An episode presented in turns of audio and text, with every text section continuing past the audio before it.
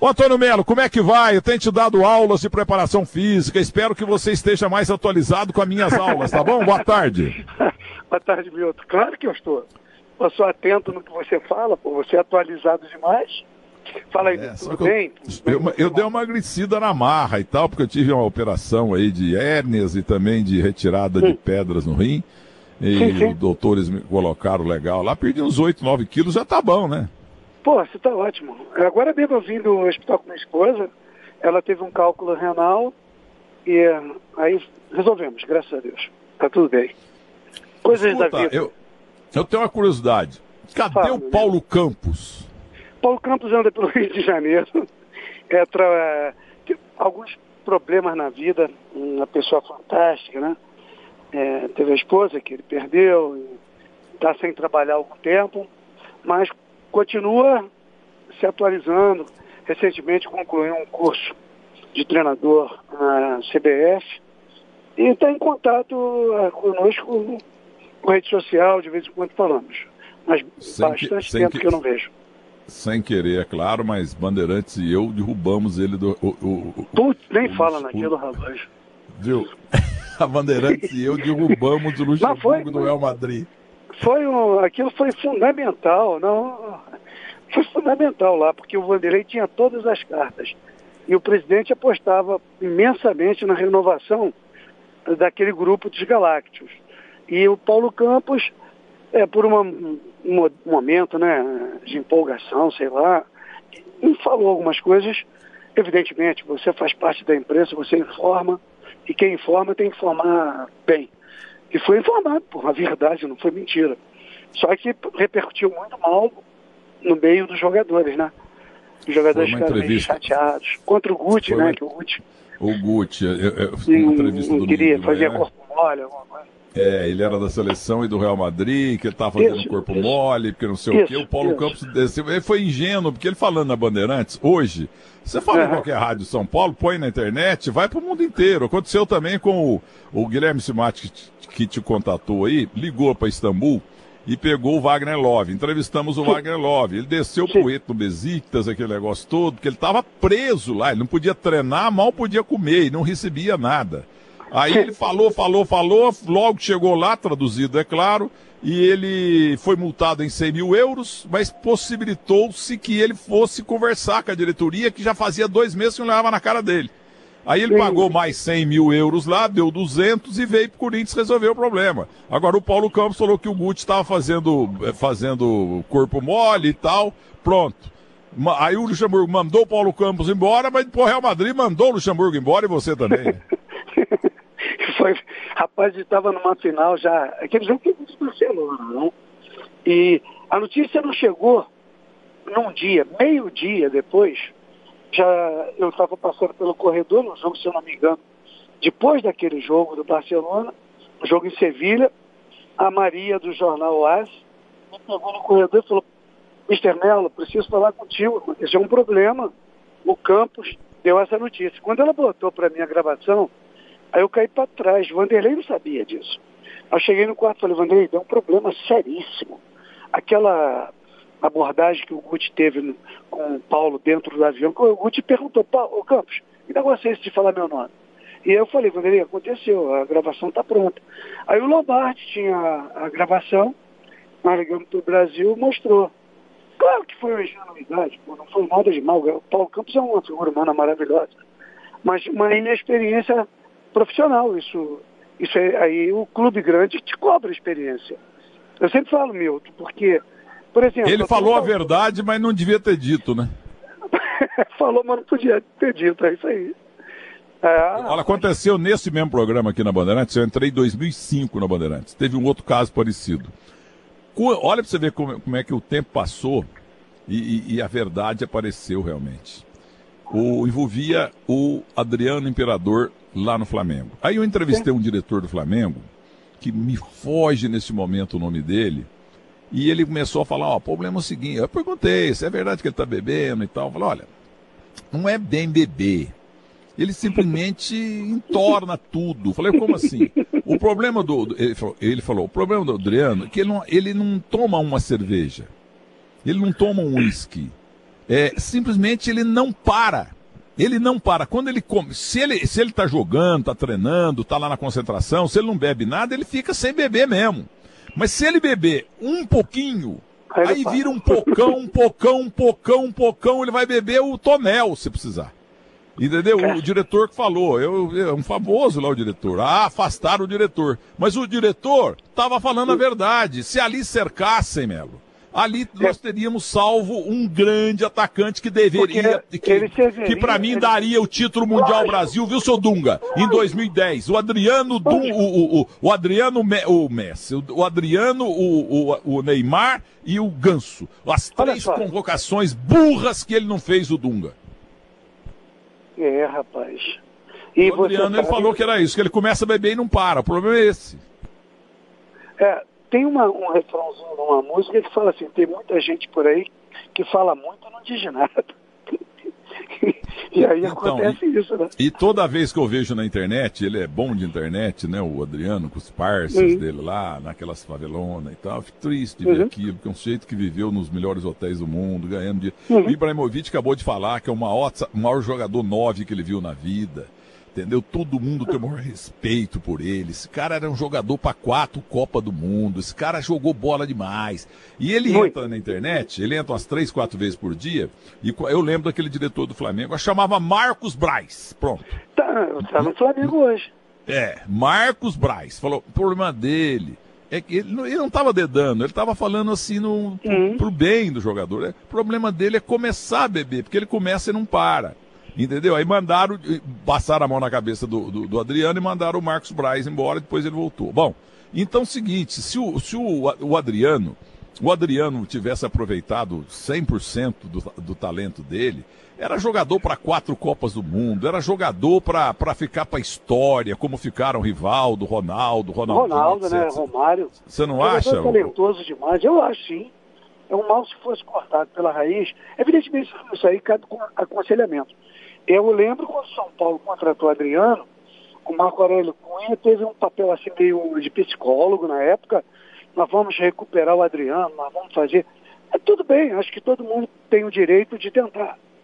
Já, é, mas já era muito difícil, já não era mais uma coisa de, de início. Então, coitado, o menino que poderia nos dar aí mais alegria, né? Você tem um exemplo hoje, Neymar. O Neymar, para mim, é um segundo jogador mais habilidoso, com qualidade para resolver a segunda, terceira jogada, o inusitado, o Neymar, está depois do Pelé para mim, deveria, né? Mas infelizmente o mundo moderno, a vida social, tolhiu ele de alcançar essa, essa, essa projeção aí que a gente precisa, nós precisamos de um jogador que nem Neymar, para mim é um, um fora do normal. Nós precisamos, é nós no futebol, uma comissão técnica de peso, de comando, porque, ô Milton, tem uma coisa muito importante.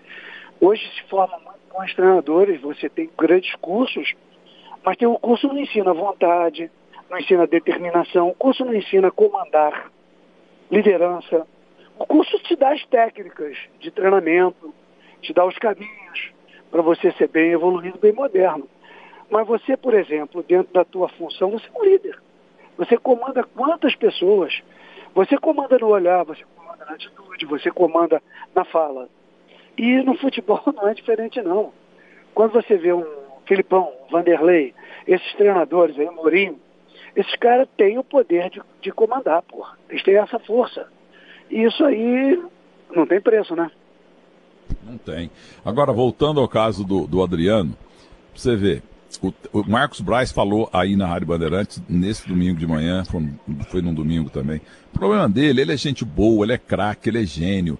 Mas o problema é quando ele começa a beber, ele não para. Quando ele não começa, aí é uma beleza. Ele joga como ninguém. É um centroavante que vai superar o Zico. Ele falou até isso na época, tá? Mas aí, é. o tempo passou, olha como ele tinha razão, Marcos Braz. Porque o, o, o, ele na internet, você vê sempre aí o, Adriano na internet. Cedo, à tarde, à noite e de madrugada. E ele tá bêbado o tempo todo. Ele começa a beber de manhã e vai estar de madrugada. Aí ele fica lá zonzanzando, assim, tá com a zunzura, tudo lá. Ele não tá sóbrio, ele tá feliz, sabe? Feliz no, no, lá no. no na... hoje é comunidade, né? Não se fala mais favela. É que ele gosta lá do lugar onde ele nasceu, o muzambinho dele, entendeu? É. Então, ele gosta de estar tá com aqueles parças lá, aqueles, acabando o dinheiro dele, aquela parçaiada some tudo. Entendeu? Então, é. ele bebe cedo, na hora do almoço, no, do, no, meio da tarde, no jantar, à noite e na madrugada. O Marcos Braz falou não, isso. O problema dele é que ele começa eu... a beber e não para. Não para. Ele é, ele é, ele é meu vizinho, praticamente vizinho, de que eu, vamos botar dois, três quilômetros. Ele mora num condomínio na Barra e eu moro aqui no Recreio, perto. Às vezes que eu encontro, ele está muito bem, por sinal. Ele é uma pessoa muito feliz. É feliz, de verdade. Uma Não, e ele está sempre rindo, feliz sempre, mesmo. Sempre, é. cara. Solícito, a, gentil com as pessoas que o cercam, que, pe que pedem autógrafo. Eu só vejo ele com felicidade. Quando conheci jogando, ele era produto de uma, de uma base muito boa do Flamengo. Eu era contra, já, eu já não, eu não estava mais no Flamengo. Eu tinha saído, eu fui em 2002 trabalhar com um trabalho muito rápido, né? Foi ali que ele começou, né, praticamente a andar. Era menino. Então, eu não vi do lado, lado, lado a lado trabalhando, não tive essa oportunidade. Mas contra, meu Deus do céu, no ano que o, o Palmeiras ganhou em 2009, o título em cima lá de São Paulo, pô, ele parecia um trator dentro do campo. Dois, três para tentar marcar, segurar, não conseguia. Excelente então. profissional, excelente jogador. Pena que a carreira foi curta, né? Não aproveitou. Até o Romário, até o Romário não aproveitou 100% do talento enorme que Deus deu para ele. Aquela saída dele do Barcelona foi precoce. Fica mais cinco anos no Barcelona, lá com o Porra, ele tinha, anos. O Romário tinha uma moral no Barcelona muito grande. Depois, com o tempo, nós fizemos um amistoso lá, é, um jogo treino lá, um aniversário de 100 anos do Barça. Sei, pô, o Romário tem o respeito que eles tinham pelo Romário é absurdo, cara. Pelo, pelo, pelo profissional, pelo homem, né? Que o Romário foi lá naquele clube, naquela, naquele imenso clube. Agora, o Melo, você conhece um pouquinho um cidadão chamado Vanderlei Luxemburgo da Silva. O tempo passou. um pouquinho. É, você conhece um pouquinho o Luxemburgo. O Luxemburgo não era nada, era auxiliar lá do Vasco, de repente foi para o Espírito Santo, ganhou o campeonato capixaba lá com o Russo, que está no céu. Aliás, num terceiro, em um terceiro tempo, em um terceiro tempo, fizemos, fizemos, é, fizemos uma homenagem ao Russo. Hum. E o Russo, o Luxemburgo foi, eles ficaram hum. falando hum. lá do Campeonato Capixaba. Uhum. E o Russo chorou muito naquele programa, ele, ele já estava mal, uhum. logo morreria. Depois o Luxemburgo veio para o Bragantino e aí deu no que deu todo mundo uhum. sabe, seleção brasileira, aqueles problemas que ele teve lá de nome, de não sei o quê, de não sei o quê, de não sei o quê, seleção brasileira, Palmeiras, ganhou tudo, foi para tudo quanto é lado, Real Madrid, papá, teve uns tempos aí, dois, do, do, nos últimos dois anos, com um papo aí, porque tem muito coveiro que quer enterrar o Luxemburgo antes, entendeu? E Sim. pelo andar da carruagem, o, o, o Luxemburgo vai enterrar os coveiros dele. Porque técnico pode ir até os 80, jogador de futebol até os 36, 37, um pouco menos, um pouco mais, né? Muito uhum. bem. O tempo passou das trovoadas na vida dele, entendeu? Uhum. É, cassino também, não sei o quê. Agora, Olha o que está acontecendo. Há uma paz total envolvendo o Luxemburgo. O Luxemburgo está treinando o Palmeiras, inventou esse treino online aí exatamente por causa da pandemia. Ele foi muito bem no Vasco da Gama e está aí realmente inteiro. Outro dia na Band ele falou: não, se me chamarem para a seleção, eu vou e vou arrebentar. Porque o Edmundo, o Edmundo, você sabe muito bem que não gosta dele. Já cansou de falar para mim no ar e em jantares lá no Barbacoa. Eu não gosto dele. Mas o melhor técnico que eu tive na minha vida chama-se Vanderlei Luxemburgo. Ricardo Capriotti só fala isso. Aquele jogador chamado Ózio, que veio da, uma época da Parmalat, ele veio jogar aqui da, da Itália, ele falou assim, gente, esse cara aqui tá além de toda a Europa. Esse cara treina time muito melhor do que qualquer treinador lá da Europa. O Ricardo Capriotti sempre fala isso também. Então o Luxemburgo tá, você não, tá, tô cumprido aqui da pergunta de forma errada, a pergunta tem que ser curta. O entrevistado é você, não sou eu que tenho que falar tanto. A pergunta é a seguinte, o Luxemburgo não renasceu, é um novo Luxemburgo? É, não tem, é, é, ele andou para frente muito depois que voltou da China, provavelmente fez algumas reflexões, algum, algum curso de treinamento de comportamento, relacionamento. eu, como eu sou muito amigo, eu não encontrei Vanderlei no final da minha carreira. Encontrei ele, eu estava no meio da carreira para cima. Eu havia trabalhado na seleção dos Emirados, do, do Iraque, na, do, da Arábia, quando o Vanderlei foi trabalhar no Júnior, de um clube lá da Arábia, Al Shabaab. Aí nós começamos a conversar sobre trabalho, treinamento. E depois, quando ele veio para o Santos, em 97, me convidou. Aí nós começamos uma carreira. Separamos algumas vezes, voltamos. Evidente, o Vanderlei, por ter crescido muito na carreira, profissionalmente, mas crescido assustadoramente, primeiro que ele é de vanguarda, né? um camarada que deslumbra coisas novas. E as ideias novas dele, naquela época, já batiam com as minhas ideias de introduzir um fisiologista na comissão, fisioterapeuta. Isso estou te falando de 88, 87 naquela época. Eu já tinha feito algumas avaliações em laboratório de fisiologia com o time de futebol. Seleção brasileira de. Você vai lembrar? De 1977. Jogava aqui na Paulinho, Nardella, Barone, Júnior Brasília, Juninho, Paulinho Massariol. Você lembra dessa seleção? E eu, aquele ano, nós fizemos todo um trabalho de fisiologia. Vanderlei gostava dessas ideias. E ele queria sempre renovar. O que acontece hoje? Vamos transportar para o momento nosso atual. O Vanderlei não perde a mania de buscar a evolução. Quando ele eh, terminou aí esse período de férias, logo após a, a parada, aí nós, eu tive a ideia de fazer um trabalho para 30 jogadores ao vivo. Como o TI do Palmeiras é muito bom, o pessoal de informática e tecnologia de lá é muito boa, o Vanderlei associou isso comigo e nós montamos junto com o Dariel Gonçalves, que é o nosso fisiologista, um trabalho que em tempo real nós treinamos 30 jogadores e olhando o espaço que eles treinam, a minha voz entra, o jogador respeita, executa.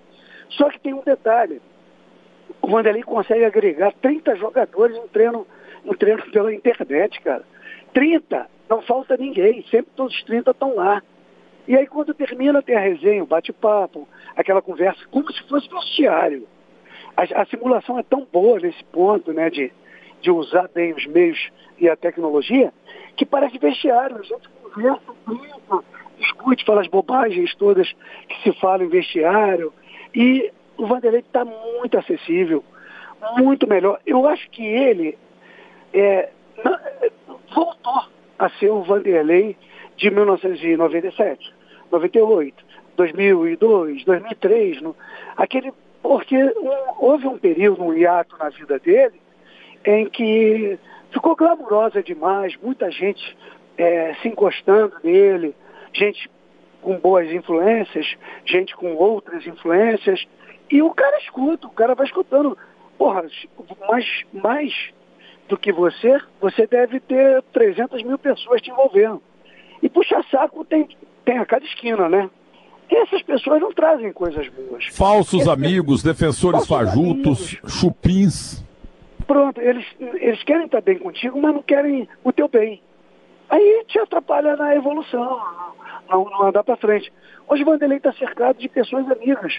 A comissão técnica do, do, do Palmeiras é, é, fundamentalmente comissão técnica, porque muita gente trabalha no, no, no, clube. Fundamentalmente é um treinador, um auxiliar de treinador, um preparador físico, um treinador de goleiro, um, e ela fica re, quase restrita a isso aí, comissão técnica aquela que discute, opina, aquela que fala a verdade, que o Vanderlei fecha a porta, eu, Cupertino e ele, aí o que, que vocês acham? É isso, é isso. E aí é como a, re, a reunião interministerial, né, que se pode falar qualquer coisa na nossa, o palavrão vai rodando. Porra, não faça isso, exemplo tá uma merda. Aí a gente vai falando. Ali vem o toda a nossa. E ali o Vanderlei vira Vanderlei. Não, não. Ele está muito bem. Eu, eu, eu, como eu sou muito amigo da Jo, do Vanderlei, das meninas, e não vou deixar esse lado nunca atrapalhar o meu lado profissional e o relacionamento nosso é esse aí, de crescimento eterno e de vontade. Essa coisa mais importante, o Vanderlei não perdeu a vontade. Ele ama estar dentro do campo do treino. Isso aí, cara, você ama estar, estar à frente do, dos teus comandados aí, tanto na TV como na rádio, fazendo o que você faz ou escrevendo. Isso não tem preço, cara. Isso é a nossa vida. É fazer o que gosta e amar muito mais o nosso dia a dia, né? o, o fazer. Olha, resumindo aí, comparando o Vanderlei Luxemburgo com grandes atores, ele um grande técnico que deu uma belíssima caída. Tem ator que não acerta num filme, não acerta num, numa novela, aí a televisão, sabe como é que é? Vem um diretor novo, o diretor lá não gostou dele, desse ator, encosta o ator, e de repente vem um outro diretor e bota ele numa novela e pondo, e o cara explode faz um trabalho como ator numa novela, num filme melhor do que estava fazendo antes, quando já era considerado nota 8 e virou nota 10. Eu tô vendo essa ressur ressurreição do, do, do, uh, do, do Luxemburgo assim a partir da feliz participação lá no Vasco, o Vasco tá na draga danada, ele fez milagre lá no Vasco, conseguiu até não perder pro Flamengo lá, né? Aquele jogo emocionante. Uhum. E agora no. Palmeiras, o, Palmeiras que é o clube melhor que remunera no país, é mais é o mais forte financeiramente do país, um elenco muito forte, e ele realmente está ressurgindo. Depois de ter é, se envolvido em problemas e tal, negócio de cassino, aquele negócio de, do, do Edmundo também, aquele negócio de polícia, de poder judiciário, e etc e tal, e o nome dele que não era o certo, ele já arrumou isso, já pagou, é, não foi para a seleção brasileira talvez por isso, e, e como ele é jovem ainda, para técnico ele é muito jovem. Então ele deve estar tá deixando muito patrulheiro triste, viu? Porque tem patrulheiro que quer porque quer enterrar o Luxemburgo. É como, é se, o, como se ele não fosse brasileiro, não tivesse direito de viver. E agora tem, tem coveiro aí que vai morrer primeiro do que o Luxemburgo, hein? Olha, a, a, o nosso meio do futebol, que a gente conhece bem, eu estou 45 anos de futebol. Existe o vencedor e o oportunista que vence. Aí existe muito oportunista que fica, se perdura, hein? Às vezes ficam 30 anos, 20 anos colado na, na aba de alguém ali. O Vanderlei não, o Vanderlei é o. Ele, ele é o, o principal ator do, do espetáculo. Evidentemente resguardando a função dos jogadores. Mas ele protagoniza as ações dele, ele tem ideias, ele dentro do campo. Agora, recentemente, vou te contar uma agora e, e não é e não é uma distração minha, vou te contar de verdade. O Vanderlei foi evoluindo com o time do Palmeiras, ele foi vendo passo a passo cada movimento tático. E ele preconiza uma coisa que poucos treinadores falam, que é a tática individual. É o jogador entender o que ele faz na sua função e usar ele bem naquilo que ele sabe fazer. Vamos te, vou te dar um exemplo. Roberto Carlos de lateral esquerdo, aquela categoria de força, explosão do meio campo para frente, aquele chute forte e o cruzamento. Isso é uma função tática. Tem que saber usar Roberto Carlos.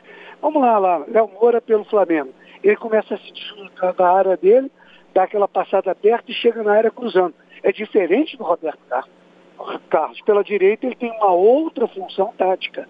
E esses encaixes fazem que você a, a, faz a engrenagem andar.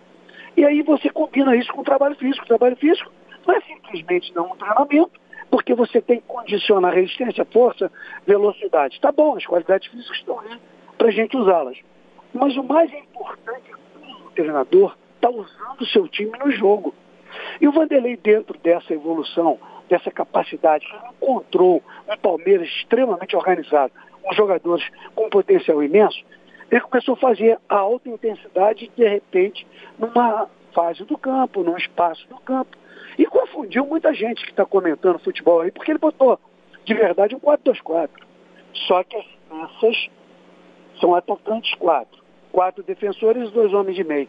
Mas na hora de montar e de mexer, de começar a se organizar em campo, muda tudo. É um time intenso marcando, é um time intenso jogando.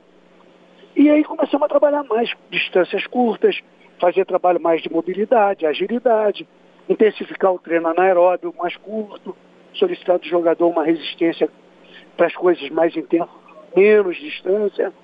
E com isso, cara, ele terminou no dia 14 com o time respondendo ao que ele queria taticamente. E ele, ele feliz da vida, né? Ele, porra, estou encontrando a maneira desse time jogar, fazendo o Dudu entrar numa situação ali por dentro, fazendo. Cara, a felicidade do Vanderlei brilha nos olhos quando ele fala disso aí, que parece um prato de comida mesmo, no linguajar vulgar do futebol. A bola é um prato de comida. E é para ele, a tática dele, que ele lança, as movimentações, vira um prato de comida, porque ele devora.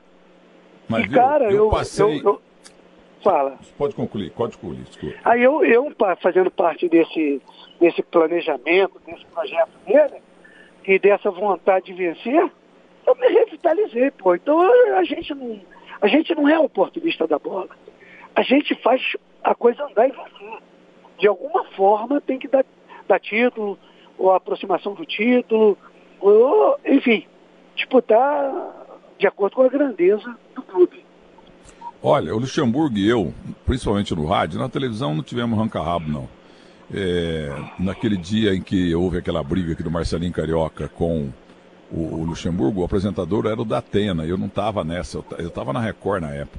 Mas Sim. eu tive grandes brigas nele no rádio, entendeu? Muita briga. E ele, a ponto, num, num jantar no rodeio em abril de 99, quando J. Ávila, Rui Pinheiro Brizola Sim. Filho, é, Hélio Sileman, Marcos Lázaro e mais não sei quem estavam escolhendo o, o, o apresentador do super técnico da Band. Então, uhum. um falou uma coisa, outro falava. Amir Michel Fara, saudoso, estava também e tal. Conversa vai, conversa vem. E queriam Fernando Vanucci para apresentar. Aí alguém explicou: o Vanucci é bom para apresentar, não para entrevistar. Ele é lê TP, ele é muito bom e tal. Não deu. Uhum, aí indicaram um uhum. repórter, aí indicaram um repórter, que na época era muito bom, hoje eu nem sei que fim que levou. E, o, no entanto, um lá falou, um é muito feio, ele é muito feio, gordo e feio. Aí alguém falou assim, Milton Neves. Aí o falou, não, não, não, esse eu não quero. Esse eu não quero porque eu fiz rádio também. O Milton Neves não é bom, é ótimo, só que ele fala demais, ele não vai ter o timing da televisão. Aí ficou, não, então vamos chamar não sei quem, não sei quem, não sei quem, não sei quem, aí tal. Aí ficou aquela dúvida. Aí Amir Michel Fara entra e fala: Ô oh, Ávila, já morreu Amir. Fala, pô, foi o Milton, o Milton sabe tudo e tal. Uhum. Aí o Ávila ficou que não me queria, até porque havia um conflito de cerveja, porque eu fazia Brahma e, e a, e a, a, a Traffic Band tinham fechado com a Antártica.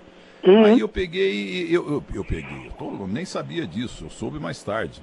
Fomos jantar no Lélio Estratoria com o Hélio, o Hélio Vargas, Hélio, Hélio, Hélio Silema, ele me contou. Bom, Aí conversa vai, conversa vai, numa mesa do lado, o Marcos Lázaro, que não comia comida de churrascaria, ele comia sopa só, eles faziam sopa para ele. Ele estava lá com aquele com aquela guardanapo aqui no peito e tomando sopa. Aí alguém falou, indicou o dedo assim para perguntar para o Marcos Lázaro. Ele estava comendo sozinho, bebendo sopa sozinho, mas ele não opinava, não falava nada ali naquele conceito todo. Aí o, o Ávila, o que, que o senhor acha, mestre?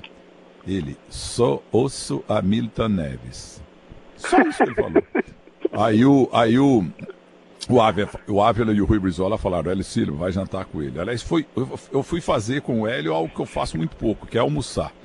Almoçamos lá e acertamos e deu no que deu, mudou minha vida. Graças a Johnny Saad, J. Ávila e Bandeirantes porque eu era o bonzão do rádio continuo sendo, entendeu? Mas achava que já tinha assim, a, a, atingido os píncaros da glória. Eu tinha uma casinha em Muzambinho, um apartamentinho São, na, lá em São Vicente, que está um funcionário meu chamado Kennedy, que mora lá há 200 anos, e na faixa, merecidamente, e um apartamento uh, financiado na rua Capote Valente, dois quartos. Ah, rapaz, hoje eu tenho uma imobiliária, entendeu? Graças a esse momento. Porque me boicotaram nos programas. Teve um bobão lá que não deixou ficar no cartão verde. O burro me deixou rico, aquela anta invejosa, manipuladora do mal. E, e, e me desviou pro caminho bom. Entendeu? Me desviou, eu ia assim, jogar no, no, no Flamengo, vamos dizer assim. É, eu fiquei no, no Barcelona, no Real Madrid e no Santos com o Pelé, entendeu? Mudou financeiramente, profissionalmente, foi uma beleza. Mas foi o Marcos Lázaro que me indicou. E o Luxemburgo contra, não, ele é muito encrenqueiro, é muito fofoqueiro. Luxemburgo me tirando também. Entendeu? Me tirando também, não queria também. O Candim não falou nada, o Candim também estava jantando, mas o Marcos Lázaro falou, eu sou o Neves. É. Mas eu gosto muito do Luxemburgo, entendeu? Não tem nada contra ele, não, porque eu fico chateado. O que a gente vê aí, cada um opina e fala o que quiser, claro, é democracia. Mas você perseguir um cara porque não gosta do cara, porque o cara já deu muita bordoada na testa também num certo patrulheiro, e o patrulheiro quer matar o Luxemburgo. Quer matar o Luxemburgo. Até naquele dia que foi 4x4, foi 4x4, né, com o Flamengo? 4x4, Flamengo. 4x4, o melhor em campo foi o Luxemburgo e tal. Ah, o cara vai analisar e não fala do Luxemburgo, não. Ah, isso aí foi um, foi uma sem querer uma do Vasco da né, Gama, é sorte, o Flamengo não sei o quê. É coveiro. O coveiro quer matar. Quando um coveiro fica de olho num cara para matar, enterrar, Mas, normalmente, esse coveiro morre primeiro. Vai ser enterrado primeiro. E aí, merecidamente, né? Agora, o Luxemburgo é bom treinador, é bom treinador só de ataque da direita. Na esquerda ele não sabe nada. Ele, ele não sabe jogar bola pela esquerda. É porque não tem canhoto sobrando, rapaz. É. Se você Agora, tivesse, fala. Quem tá na linha? Quem tá na linha, meu filho? Não, mas Zaidan não vai entrar aqui no com Antônio Melo, não. O que que Zaidan sabe de futebol? Hein, Melo? Você acha que Zaidan sabe alguma coisa de bola? Sabe, lógico. Ah, tá louco. O cara fica falando do Didi o dia inteiro. Oi, Zaidan, como é que vai, Cláudio Zaidan? Eu tenho elogiado muito o senhor na internet. Boa tarde. Boa tarde, Milton Neves. É, você está virando um ótimo humorista, né? Acho até que deviam refazer os trapalhões, né? Viria uma vaga para você, sem dúvida.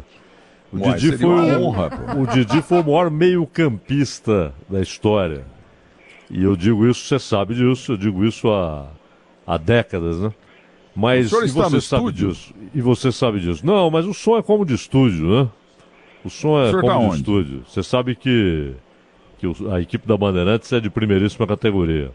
Eu estou em Minas Gerais. Ô Melo, tudo bem? Boa tarde. Cláudio, muito boa tarde, tudo de bom aí. Você sabe, Melo, ontem, Milton e Antônio Melo, ontem nós conversamos com o Vanderlei aqui por quase uma hora, ou mais de uma hora. Uma conversa muito boa aqui na Bandeirantes. Estava o Bernardo Ramos, o João Paulo Capelanes. E conversamos um tempão aqui com o Vanderlei, também o Vinícius Bueno, que é o setorista do Palmeiras, na Bandeirantes. E Melo, e a gente falou muito de, da, da pandemia, da volta aos treinos, fórmula de campeonato, não sei o quê. Mas no final, a, a conversa foi muito boa, que a gente tá falando de futebol. E eu tava dizendo o seguinte: o Vanderlei, quando ele começou a jogar bola, ele jogou em time grande, jogou no Flamengo, jogou no Inter e tal.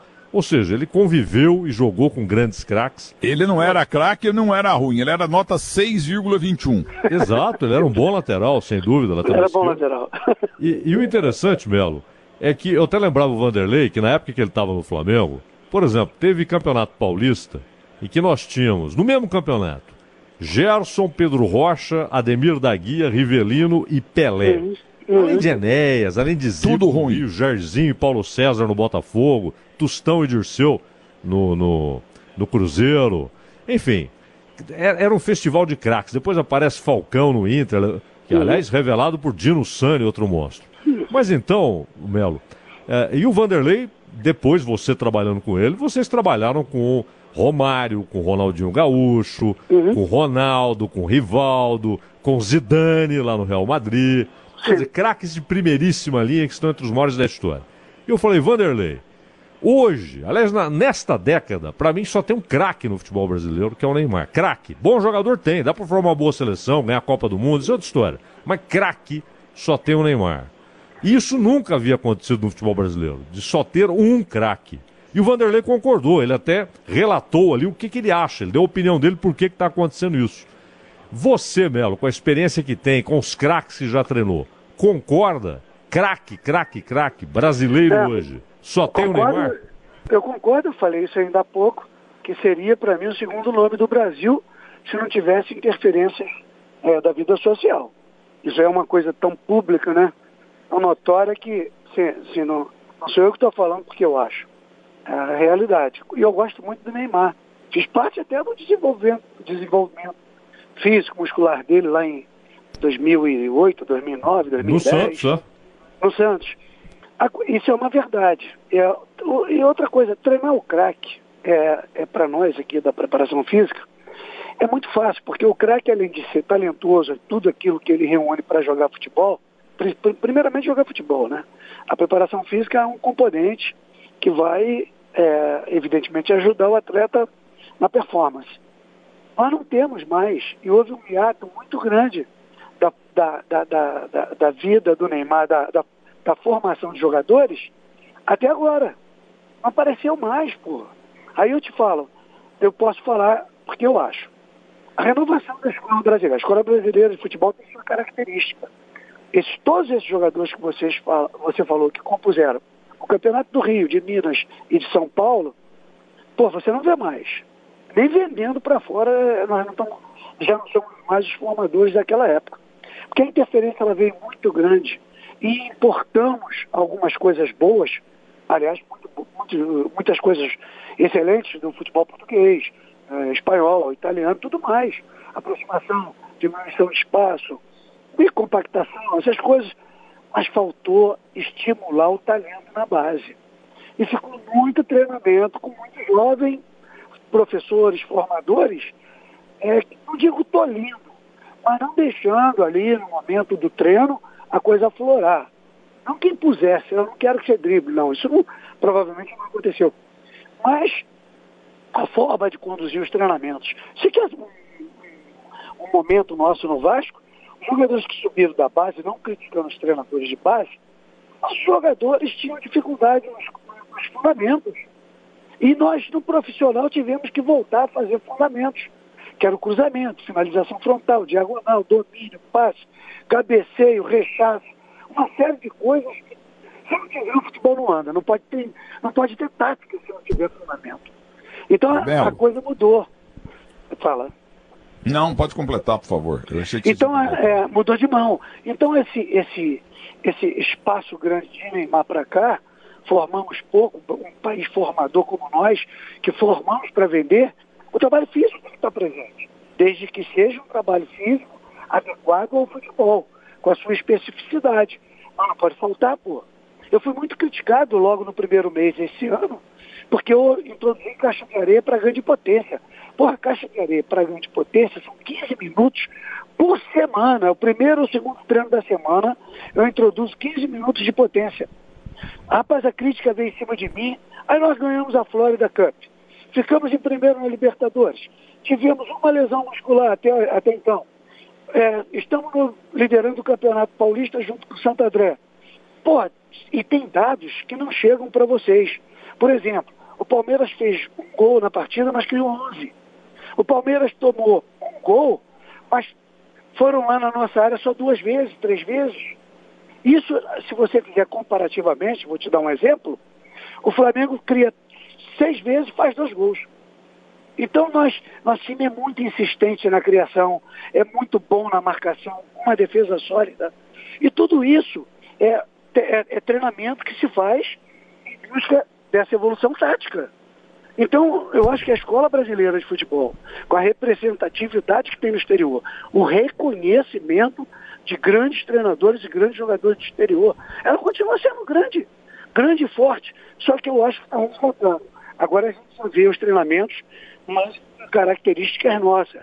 Mas o drible, a jogada de efeito, a sequência de jogada, você vê Neymar, ele faz a primeira jogada, aí vem inusitado, de repente aparece um ele cria a segunda jogada, cria a terceira, porque ele raciocina velozmente, ele tem uma visão periférica daquela de, de craques talentosos, e isso tem que ser estimulado constantemente.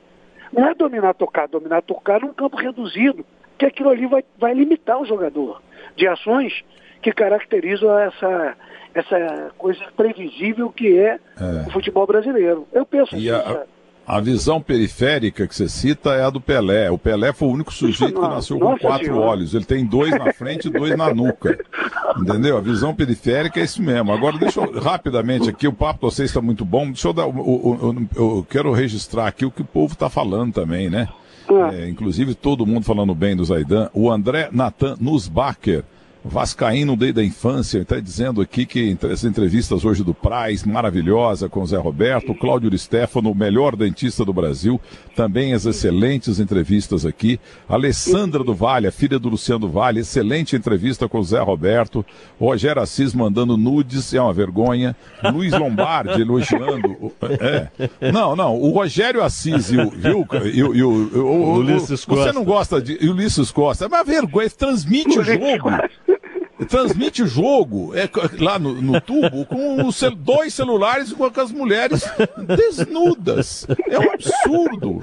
Luiz Mário Lombardi, Edvalmir Massa, é, Roberto Diogo, Eduardo Silva, e eu recebo do Eduardo Silva aqui uma foto que eu não tinha. O Pelé, o, o Célio morreu durante a semana e ele, eu estava em dúvida se o Pelé tinha é, feito o exército com o Célio. Fizeram, os dois lá de Santos, fizeram o exército, sim. O Célio que você fala, o centroavante? É, Célio Taveira morreu. Jogou no Vasco? É isso, no Nacional de Montevideo, 79 anos. Claro que eu lembro. E lembro. morreu de Covid-19. Entendeu? Deus. Morreu em Santa Rita, na grande Paraíba, ali na grande. Uhum. Como é que é? Para... é João Pessoa, na grande João Pessoa. ele jogou na Argentina, né? No Boca Juniors? Você não, não, não, na Argentina não. Ele jogou no Corinthians, no Santos, no Jabaquara, que, que, que o revelou, no Nacional de Montevideo, no Corinthians, na seleção brasileira e principalmente no Vasco, né? Ele quase foi para a Copa de 66. Ele estava entre os 47. Eu te digo, eu te digo o centroavante o... na época era, acho que era Vavá, aí era o. E o de Delém. Tinha o era... Delém também. Ah, foi depois. Aí entrou Delém e Salzinho. E o Célio entrou Salzinho na... Gaúcho. Isso aí. Olha aqui, ó, para completar, o Melo, vou contar uma coisa que nem o Luxemburgo sabe. Teve um, um, super técnico, teve um super técnico em que o, o, a discussão ficou lá e tal, técnico, esses papos de técnico, não, porque tem que entrar pela direita e pela esquerda, é papo de técnico, né? Aí o papo virou Luxemburgo. O Luxemburgo não estava no programa. O papo que o Luxemburgo estava indo para a seleção brasileira e os quatro estavam opinando lá. Então o, o, o, Zagallo deu o seguinte depoimento. Olha aqui, ó. Ele é até meio pernóstico, esses Luxemburgo. Mas eu quero contar para vocês. Ele era lá no Flamengo, eu era o técnico e o meu titular era o Júnior e o Vanderlei era o, o lateral reserva. Chegava no intervalo, chegava no intervalo do jogo, é, eu tô lá dando orientação pra turma ali, pros titulares, e eu tô escutando assim com o meu terceiro ouvido, o Luxemburgo no ouvido do Júnior. Aí eu pegava, dava uma de migué e dava uma escutada. enquanto um outro jogador estava falando, eu não prestava atenção no outro jogador. Eu, eu esticava a minha cabeça para um lado ali para ouvir o que, que o reserva estava falando pro Júnior. Uhum. E ele chegou à seguinte conclusão, e, e, silenciosamente. Começou a usar as ideias, uma, duas ou três ideias, do lateral reserva chamado Vanderlei. Ele tava. O, o, o, o, Zagalo contando, entendeu? O Zagalo contando que ele, ele viu que o reserva ali ia ser melhor técnico do que jogador. O Zagalo contou isso e duas vezes no super técnico da Band. Eu nunca vou me esquecer. Eu acho que eu nunca falei isso pro Luxemburgo. Ah, o, o Milton ocorreu agora.